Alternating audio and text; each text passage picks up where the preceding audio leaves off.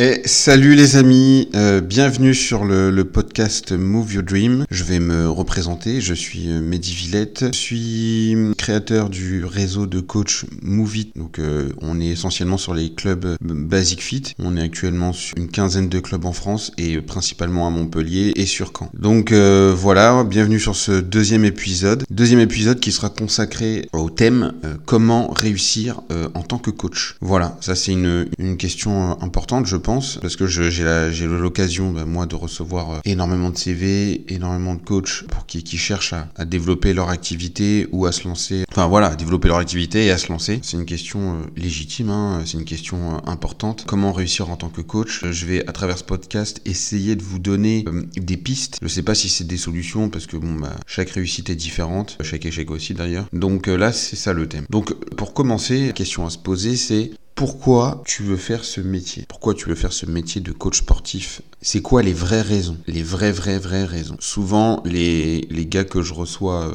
en entretien sont assez jeunes. Ils sont assez jeunes parce qu'ils sortent d'études ou alors ils ont déjà un, premier job mais ils veulent euh, avoir un complément de salaire. Et donc, c'est cette question qui se pose, c'est euh, c'est pourquoi réellement tu, tu, tu veux faire ce métier? Et même, c'est une question qui se pose avant de passer le diplôme. Voilà. Pourquoi être coach? Ça, c'est une, une, question qu'on qu'on qu'on peut se poser, qu'il faut se poser. On a ouvert notre académie, donc Movit Academy. On va faire passer les entretiens pour des personnes qui souhaitent être formées. Et euh, c'est forcément une question que je vais poser. Pourquoi tu veux faire ce métier? Alors, je vous en supplie, me sortez plus ces, ces, ces, ces réponses que je, je peux plus entendre en vrai. Je peux plus entendre, mais bon, euh, finalement, je les entendrai toujours. Je veux faire ce métier parce que j'aime le sport c'est pas suffisant. C'est franchement pas suffisant comme argument. Euh, je veux faire ce métier parce que j'aime le sport. Je sais pas. C'est comme dire euh, je veux faire menuisier parce que j'aime le bois. Castor aussi ils aiment le bois. Enfin je sais pas. C'est pas trouve un truc c'est pas ouf comme argument parce que j'aime le sport. C'est pas, enfin c'est pas ouf, c'est pas. Heureusement que t'aimes le sport si tu, heureusement que tu veux faire coach sportif et que t'aimes le sport, sinon c'est dommage.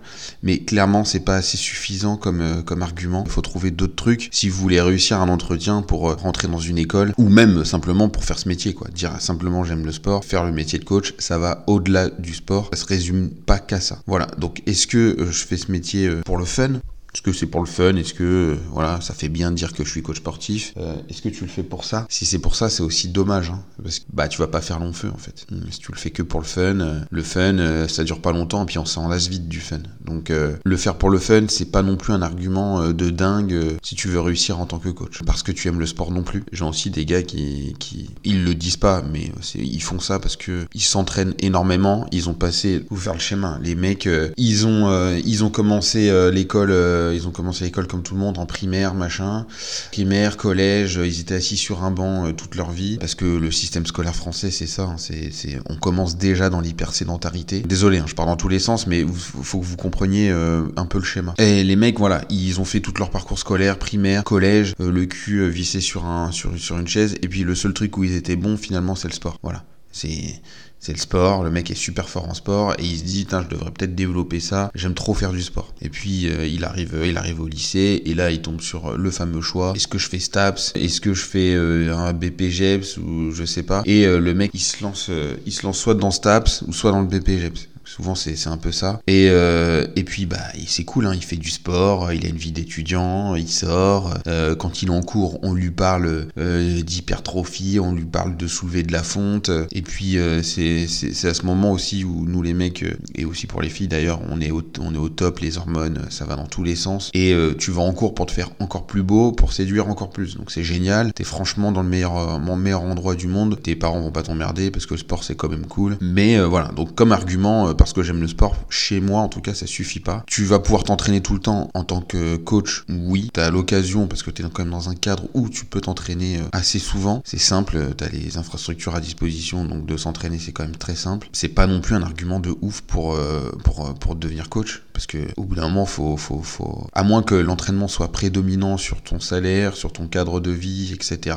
Euh, au bout d'un moment, ah, d'ailleurs pour la petite anecdote, je connais un coach à Montpellier comme ça. Son son sa priorité numéro un, c'est ses entraînements. On m'a raconté une histoire où euh, un jour des adhérents se sont, se sont présentés à la salle, il était en train de s'entraîner, il a, il a pas voulu les recevoir ou il a pas, il a pas voulu les recevoir parce que ça, ça le coupait dans ses entraînements, dans son entraînement. Et donc du coup, il les a pas renseignés, il leur a, il leur a il leur a dit, euh, voilà, repasser à la fin de mon entraînement. Ça c'est, enfin, moi quand j'ai entendu ça, je citerai pas son nom parce que j'ai pas envie de le, voilà. Mais le mec qui m'a raconté cette histoire, il, il, se reconnaîtra. J'ai, je me suis tapé une barre, je me suis dit mais c'est incroyable, le mec il a vraiment fait ça. Donc il y a des coachs comme ça et euh, je, pense que, enfin j'en connais d'autres, hein, mais lui euh, particulièrement ça m'avait choqué parce que tout, tout passe, tout le sport passe avant absolument tout dans sa vie, avant les meufs, avant il est, il est vraiment c'est un fanatique. Alors c'est très bien, mais c'est clairement pas un argument. Enfin c'est clairement pas une compétence, c'est clairement pas quelque chose qui va faire que vous allez réussir en tant que, en tant que coach de vous entraîner toute la journée. Clairement pas. Est-ce que tu le fais pour la paye?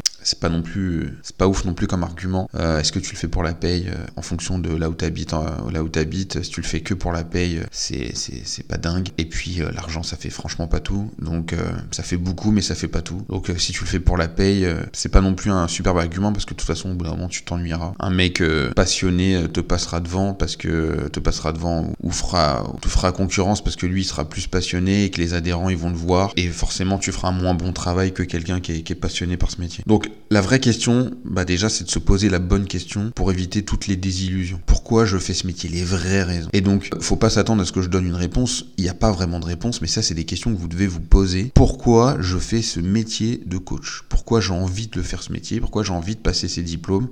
Il y a énormément d'élèves coach qui passent le diplôme et euh, qui concrétisent jamais par une embauche, par le développement d'une activité, parce qu'une fois qu'ils arrivent sur le terrain, et eh ben, il y a tout simplement la désillusion, la désillusion. Voilà. Donc on va, je vais expliquer un peu plus loin pourquoi il y a toutes les raisons de ces désillusions, mais il y en a beaucoup. Donc beaucoup de diplômés et très peu de personnes qui concrétisent derrière. Et c'est bien dommage parce que les gens justement se posent pas les bonnes questions. Une fois que tu as fait tes études, tu es sorti de STABS, voilà, en général, euh, la tranche d'âge de, de, gens qui, qui, se lancent là-dedans, c'est entre, entre 17 et 25 ans. Mais une fois que tu commences à rentrer dans la réalité de la vie, qu'il faut gagner vraiment de l'argent, et eh ben c'est là que la désillusion arrive parce que tu te rends compte que forcément euh, être passionné de sport, euh, le faire pour le fun, euh, le faire que pour l'argent, l'argument euh, être coach c'est cool ou je vais pouvoir m'entraîner toute la journée, ça suffit pas pour gagner sa vie dans ce métier et pour réussir en tant que coach. Voilà, donc ça c'est posé, ça c'est dit. Je, je, je, vais laisser la possibilité de mettre des commentaires sous ce podcast, donc si vous en avez, n'hésitez pas. Je pourrais revenir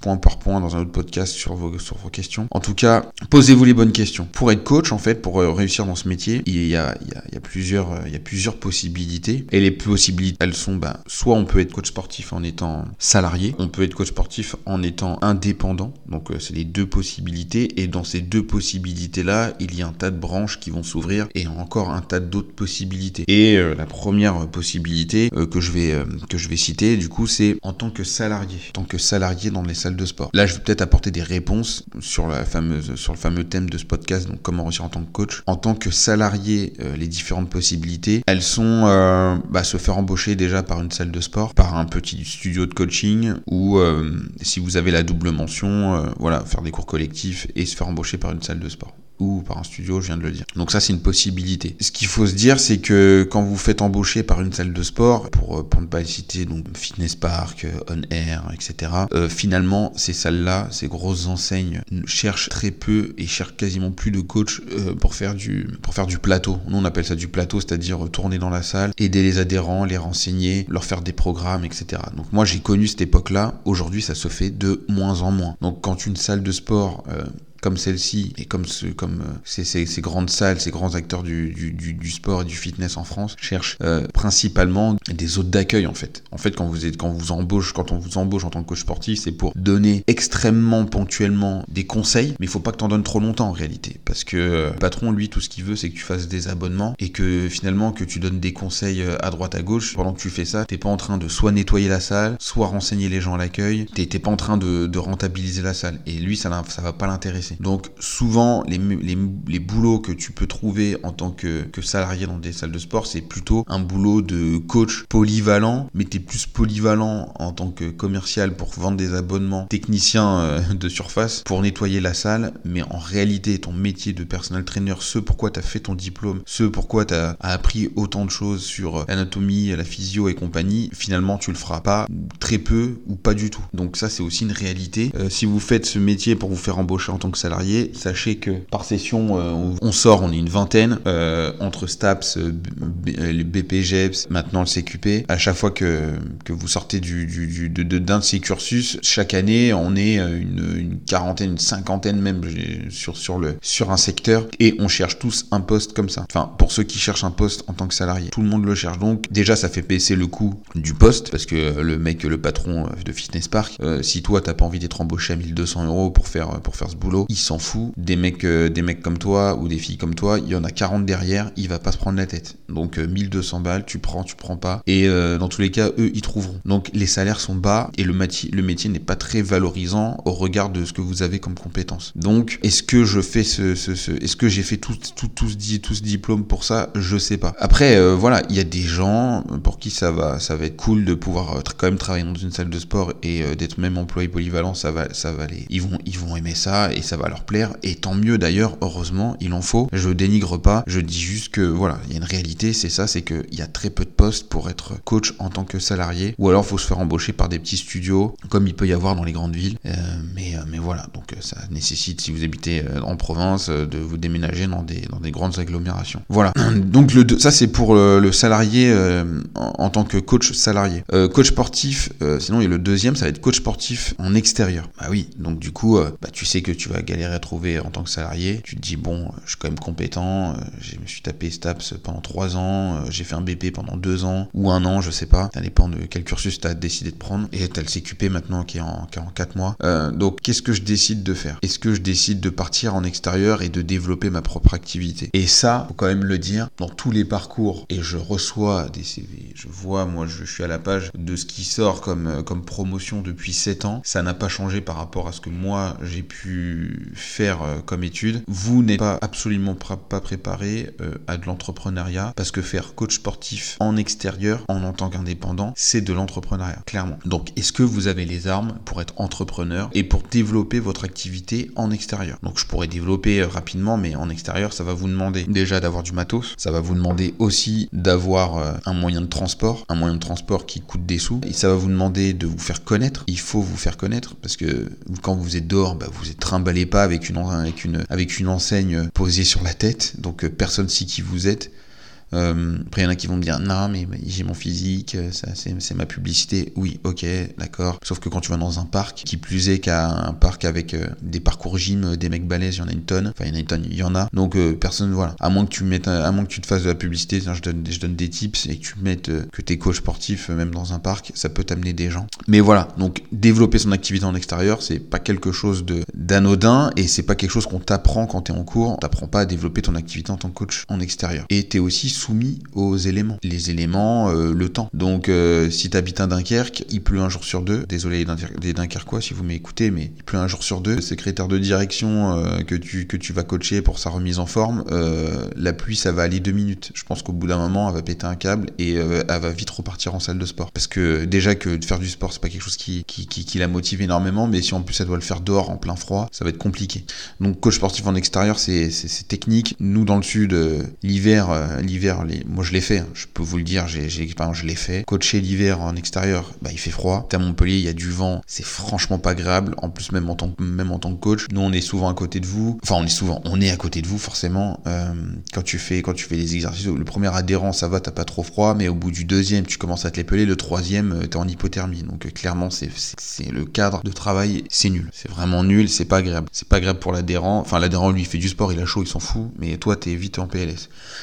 Donc euh, oui, tu es soumis aussi aux éléments quand tu fais quand quand tu es quand es en extérieur en tant que coach. Donc là-dessus, c'est pas c'est c'est pas dingue et nous ici il fait très chaud, il fait très chaud l'été à partir de 10 heures, c'est insoutenable. Donc donc voilà. Donc coach en extérieur, il y a ça, la publicité, comment je vais me faire connaître, comment je vais comment comment je vais me trimballer mon matériel et puis et puis un truc qu'il faut pas négliger, combien je fais payer mes adhérents parce que si c'est vous qui vous déplacez, voilà. On va mettre d'ailleurs dans coach en extérieur, je mets aussi coach à domicile. Hein. C'est la même euh, limonade. Quand vous faites euh, quand vous faites coach à domicile, euh, c'est pareil. vous vous déplacez. Il faut aussi compter le coût de transport. Et donc je reçois énormément de candidatures pour pour les coachs, pour des coachs hein, qui, qui se développent à domicile. Alors eux, ils sont très contents. Ils payent pas de studio de coaching. Ils sont, c'est vraiment la, la vraie liberté. Mais il y a quand même des points, des points noirs à évoquer. C'est que quand vous êtes coach à domicile, vous vous êtes soumis à un autre élément qui est important c'est la circulation. Et donc, ça vous limite forcément dans, vos, dans vos coachings et, euh, et puis financièrement, c'est un coût. Là, avec l'augmentation du prix de l'essence, c'est technique. C'est technique, euh, va je sais pas combien, enfin, j'ai une idée du prix, mais enfin, le prix, le prix de la séance, euh, il va falloir, ça, ça, va forcément s'impacter sur le prix de la séance de votre adhérent. Donc, vous coachez à domicile, sachez que quand vous habitez dans une petite agglomération, vous mettez entre minimum 20 minutes à, à une demi-heure, trois quarts d'heure de route pour aller votre coaching. Vous faites votre coaching, ça va prendre une heure. Donc euh, là, faites le calcul. Hein. Une heure, euh, on va prendre au plus bas, une heure plus 20 minutes de trajet, on est déjà à 1h20. Donc tu as perdu, euh, voilà, 1h20. Et bien sûr, une fois que tu as fini ton coaching, il faut que tu repartes. Donc tu rajoutes 20 minutes, 1h40 de, de temps pour un seul adhérent. Donc va falloir que tu le factures. Facture un adhérent à 100 euros de l'heure à domicile. Alors, je dis pas, hein, il y en a, un, mais ça limite forcément votre nombre d'adhérents. C'est un, un calcul qu'il faut faire. Et puis il y a le matériel. Il y en a qui vont dire non, mais moi je travaille autour de chez moi, au bout de à, tant de kilomètres, machin. C'est quand même de l'essence et c'est quand même du temps que tu passes sur la route. Donc ça, c'est pas quelque chose qu'il faut négliger. Voilà. Donc après, il y a aussi euh, l'argument, enfin pas l'argument, mais aussi la possibilité de d'être entrepreneur, c'est-à-dire euh, développer, enfin je l'ai déjà dit, tous les trucs que j'ai dit avant c'était entrepreneur, mais là il y a la possibilité aussi de développer son, sa propre salle. Et là aussi, euh, quand vous sortez d'école, bah va falloir convaincre, parce que votre banquier va pas vous donner de l'argent comme ça, alors que vous venez d'être diplômé pour ouvrir votre salle de sport. Donc va falloir être très convaincant ou va falloir avoir de l'argent de côté et prendre le risque d'ouvrir sa salle de sport. Donc après euh, tout le monde, si, si vous êtes sûr de vos compétences et que vous êtes sûr de ce que vous voulez et que vous avez déjà une clientèle, c'est quelque chose que vous pouvez tenter, mais c'est un risque. Et c'est un, risque qu'il faut prendre en considération. Développer son propre studio, et là on en revient aussi toujours à la même chose. Quand vous développez votre propre studio, il va falloir, euh,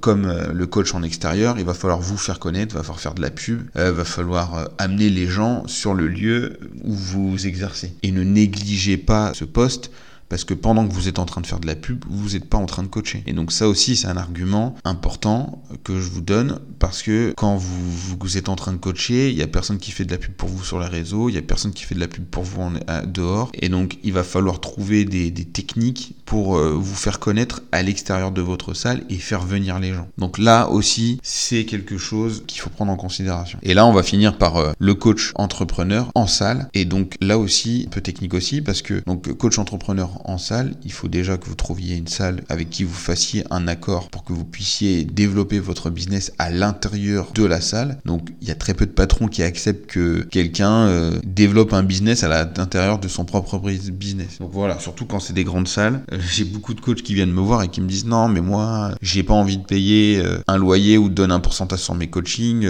déjà mes adhérents sont inscrits à la salle, c'est déjà très bien. je vois pas pourquoi je paierais en plus. Alors je vais prendre l'exemple de Basic Fit, parce que j'ai souvent eu cet argument. Je prendre l'exemple de Basic Fit. Quand vous venez en tant que coach indépendant et que vous avez déjà développé votre clientèle et que, vous voulez coacher dans Basic Fit, pour Basic Fit, le fait que vous ayez, ayez une clientèle déjà acquise, euh, pour eux, c'est absolument pas un argument. Ils s'en tapent totalement, vraiment. Alors pourquoi ils s'en tapent? Bah parce qu'en fait, Basic Fit, c'est 700 salles en fait. Et, euh, et qu'ils font de la pub matin, midi et soir à la télé, à la radio. Et donc, Mehdi Villette qui se pointe avec 20 adhérents, qu'est-ce que c'est 20 adhérents à l'échelle de Basic Fit ou de Fitness Park ou de On Air? Donc, c'est pas un argument. C'est pas un argument et ça, vous faut, faut, faut, que vous le compreniez. C'était un argument pour les petits, pour les petites salles de province où le mec il avait 200, 300, 400 adhérents. Oui, quelqu'un qui se pointe avec 20 adhérents d'un coup, c'est cool pour lui. Mais enseigne comme Basic Fit, 20 euh, adhérents, c'est rien. Ils font euh, des fois ils font euh, ils font une cinquantaine d'inscriptions la même sur la même sur la même journée.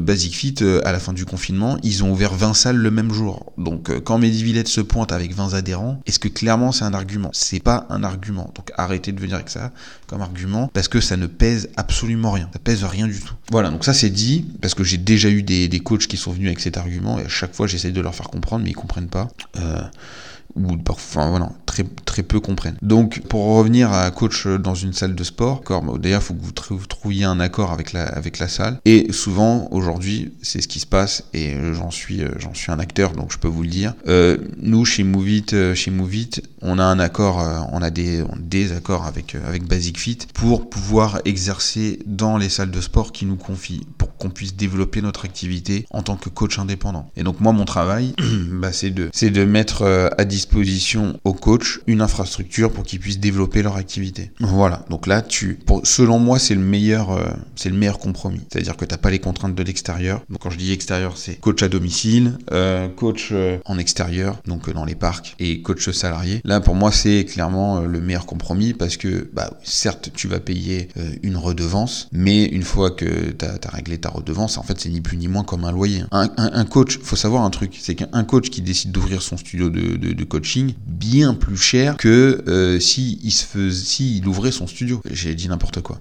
oui, ça va lui revenir bien plus cher s'il ouvre un studio, ça va lui revenir bien plus cher que ce qu'il pourrait payer dans une enseigne comme Basic Fit. Ça n'a rien à voir. Euh, surtout qu'il y a des coûts. Euh, nous, l'adhérent, il va payer, enfin le coach, il va payer, il va payer un certain prix en fonction des, réseaux de coach. ça va entre 500 et 700 euros. Et voilà, quand tu ton studio de coaching, faut penser que tu vas payer l'eau, l'électricité, tu vas payer l'assurance pour ta salle de sport, va falloir que tu payes le leasing pour ton matériel, il va falloir que tu payes euh, la taxe, euh, je sais pas, il doit peut-être y avoir des taxes foncières, euh, va falloir que tu payes la pub pour faire venir les adhérents à ta salle, etc. etc. Et donc ça, clairement, c'est un coût qu'il faut pas négliger parce que ça pèse sur la balance. Donc quelque part, quand tu, je, je te fais l'addition de tout ça, on l'avait fait à l'époque hein, avec, avec Jérémy, et je pense que au, au, premier du mois, avant même de commencer ton activité, tu étais déjà à 2000 euros de charge. Donc, donc après, c'est pas impossible d'ouvrir son studio. Euh, moi, je connais des coachs, et d'ailleurs, je pense que je les, je les ferai témoigner ici. Ils ont ouvert avec euh, un seul élastique, ils ont créé leur clientèle, et puis ils ont acheté du matériel au fur et à mesure. Aujourd'hui, c'est des, des affaires qui fonctionnent.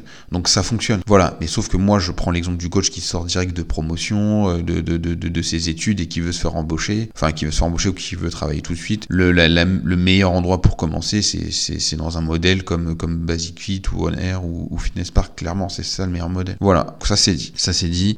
À vous de comparer. Moi, je vous donne les éléments. Euh, on peut, on pourra toujours en discuter euh, euh, autrement, ou je pourrais refaire un, podcast pour un peu plus détailler. Mais c'est une réalité, et c'est une réalité que je vis tous les jours. Donc, je, je suis pas en train de d'inventer. De, c'est des choses que je vois vraiment, vraiment, vraiment. Je, répète tous les jours. Voilà. Donc après, il faut aussi avoir pleine conscience du, marché du, du, fitness aussi aujourd'hui. Le marché, il est, il est encore jeune. Tout le monde, j'ai des gens qui me disent non mais Mehdi, tu te rends pas compte, t'as vu, il y a une salle qui ouvre tous les jours, c'est incroyable.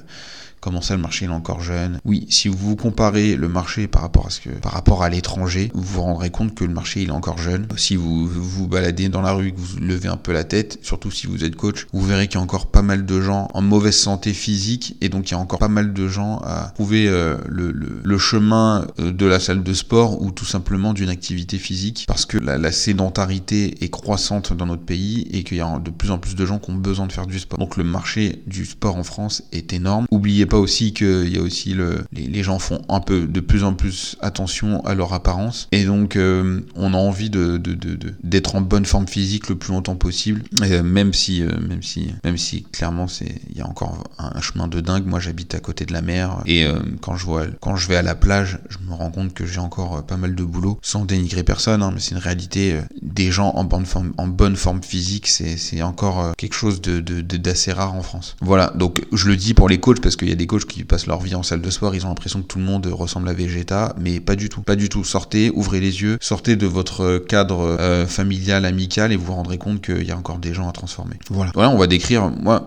après, pour reparler du, marché, du marché en France, on va quand même décrire toutes les. J'ai envie de décrire un peu toutes les enseignes qui peut y avoir en France, parce qu'il y a quand même de gros acteurs. Il y a Fitness Park. Fitness Park, c'est une enseigne qui s'adresse à une clientèle assez jeune, vraiment jeune. Euh, et cette clientèle assez jeune, euh, voilà, c'est une clientèle un peu un, réseaux sociaux. Les clubs Fitness Park sont très instagrammables et, euh, et souvent la clientèle qui, se retrouve là-bas, c'est ça. Faut pas, faut pas se leurrer. Et puis eux-mêmes ne s'en cachent pas quand ils font de la pub à la télé. c'est que des jeunes qui, c'est que des jeunes qui passent euh, et souvent les arguments de vente c'est euh, se dépasser allez-y on y va on, va encore un peu plus loin on repousse les limites etc donc ça c'est les arguments euh, de Fitness Park. Mais vous avez une enseigne qui est similaire et qui lui fait concurrence qui est, qui est un concurrent direct c'est On Air qui vient d'arriver sur le marché assez récemment. Donc quand je dis assez récemment c'est depuis depuis 3-4 ans là. Depuis 3 ouais peut-être un peu moins. On Air, ils sont très forts parce que leurs clubs sont encore plus instagrammables et la clientèle c'est la même que Fitness Park. Donc euh, moi j'ai vu beaucoup d'adhérents migrer de Fitness Park à, On Air et les enseignes On Air sont vraiment jolies, il faut l'admettre. Sinon il y a Keep Cool qui survit encore. Alors Keep Cool comme tout, comme dans le nom, c'est cool. Keep Cool c'est cool. Euh, les salles font pas peur. Euh, t'as pas l'impression d'être dans une salle de sport. J'exagère un peu quand je dis ça, mais clairement ça ressemble pas à une box de CrossFit ou ça ressemble pas à Fitness Park et la clientèle qui y est. Donc euh, c'est une clientèle euh, vraiment cool, keep cool. Euh, le service, de prise en charge des adhérents là-bas est vraiment top. Après, moi en tant que coach, je trouve que le matériel est, éclaté au sol là-bas, mais faut le dire. Keep Cool, c'est pas dingue pour s'entraîner. D'ailleurs, c'est pour ça qu'ils ont fait une enseigne qui est différente de Keep Cool, mais c'est, je crois que c'est c'est une extension qui coule, c'est métabolique. Et métabolique, euh, c'est on air en mieux, parce qu'il y a plus de services. Et euh, vraiment, il y a métabolique, ils ont. C'est vraiment pas mal ce qu'ils font. Mais euh, ils sont dans un entre-deux dans le marché, je trouve. C'est bizarre. Ils ont un service de ouf. Pour moi, ils sont pas assez chers. Ils devraient être plus chers et ils devraient encore augmenter leur service. Mais bon, c'est qu'un, c'est qu'un avis pour moi, euh, Metabolic, il devrait se, se, différencier de On Air et de Fitness Park. Il devrait être sur un truc un peu plus haut de gamme. Euh, voilà. Et euh, bah, il y a Basic Fit. Moi, j'y travaille, donc je peux vous le dire. Euh, Basic Fit, clairement, la clientèle, c'est monsieur et madame tout le monde. Ils ont compris que bah, la part de marché, elle était sur ces gens-là. C'est eux qui sont le plus nombreux.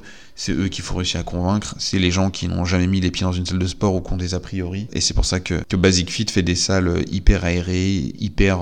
c'est un mélange de keep cool et de, et de fitness park. Et vraiment, bah, Basic Fit, euh, c'est monsieur madame tout le monde qui s'entraîne. Il n'y a pas de, pas de gros molosses, bodybuilder et compagnie. Euh, vous vous sentez dans un Basic Fit à l'aise très rapidement. Voilà. Donc après, en tant que coach, euh, c'est vrai que le matériel peut être un peu mieux dans d'autres enseignes. Mais après, pour exercer son métier de coach chez Basic Fit, c'est clairement la meilleure enseigne, la meilleure enseigne pour ça. Voilà. En même temps, voilà, c'est mon avis. vous me direz ce que vous en pensez. Mais moi, pour avoir fait un peu toutes les enseignes, c'est c'est ce que j'en c'est ce que j'en ressors comme conclusion. Donc euh, donc d'abord euh, pour revenir au, titre du podcast, c'est euh, comment réussir en tant que coach. Là, je vous ai fait un peu un état des lieux du marché du fitness en France et de, dans, quelles quelles questions vous devez vous poser quand vous voulez démarrer en tant que coach. Qu'est-ce que vous voulez réellement? Parce que pour réussir en tant que coach, il va falloir faire un énorme travail sur soi pour savoir ce que l'on veut réellement. Parce que quand on a 18 18 20 25 ans, on se pose pas trop de questions sur l'avenir, sur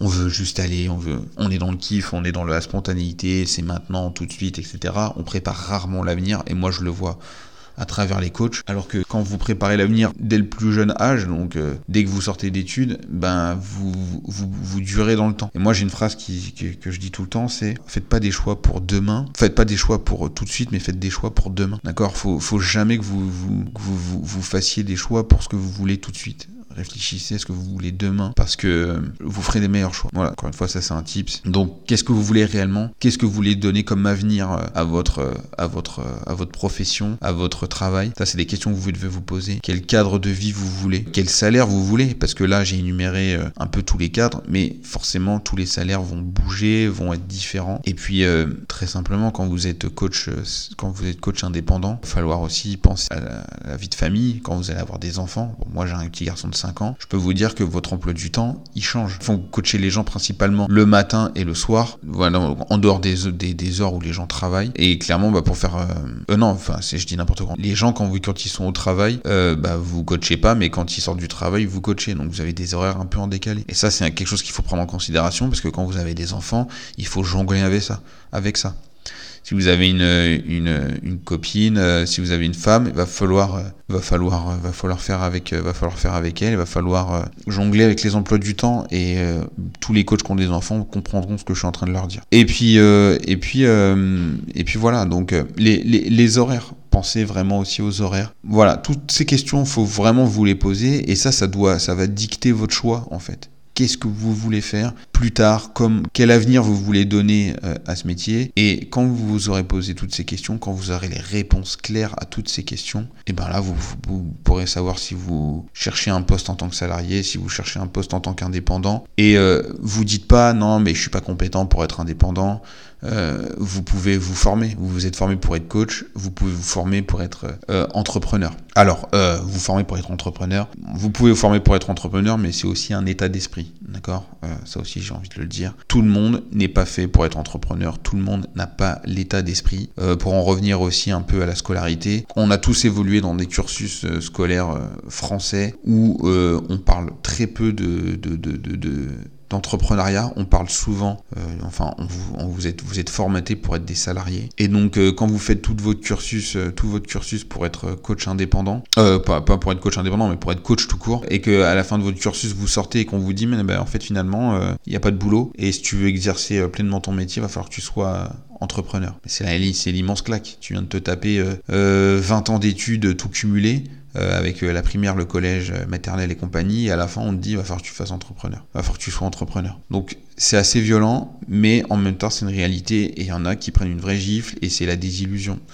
Donc tout le monde ne peut pas être entrepreneur. C'est vraiment un état d'esprit, c'est vraiment une, une, façon de travailler qui est différente. Alors il y a plein de... Parce que je vois passer plein de vidéos sur TikTok sur, sur différents réseaux qui font passer les salariés, les salariés pour des losers ou comme si euh, d'être euh, entrepreneur c'était quelque chose de, parfaitement génial et que, et que si tu faisais pas ça t'étais nul. Non, t'es pas nul si t'es salarié. Euh, non, t'es pas le meilleur si t'es entrepreneur non plus. Euh, chacun sa place, chacun, chacun, chacun a sa place. Il faut vraiment faire ce, faut, faut, faut vraiment vous poser ces bonnes questions là. Faut vraiment vous poser ces questions parce que moi j'ai vu trop de mecs se forcer à être entrepreneur et c'était pas fait pour eux. C'est pas fait pour eux. Euh, il faut s'autodiscipliner. Tout le monde n'est pas n'est pas autodiscipliné. Tout le monde n'a pas la fibre entrepreneuriale. Et donc ça aussi c'est quelque chose qu'il faut qu'il faut se poser. Et donc c'est forcément plus du coup quand vous avez la réponse à ça, vous savez si vous pouvez euh, si vous pouvez être entre, être entrepreneur ou si vous pouvez être être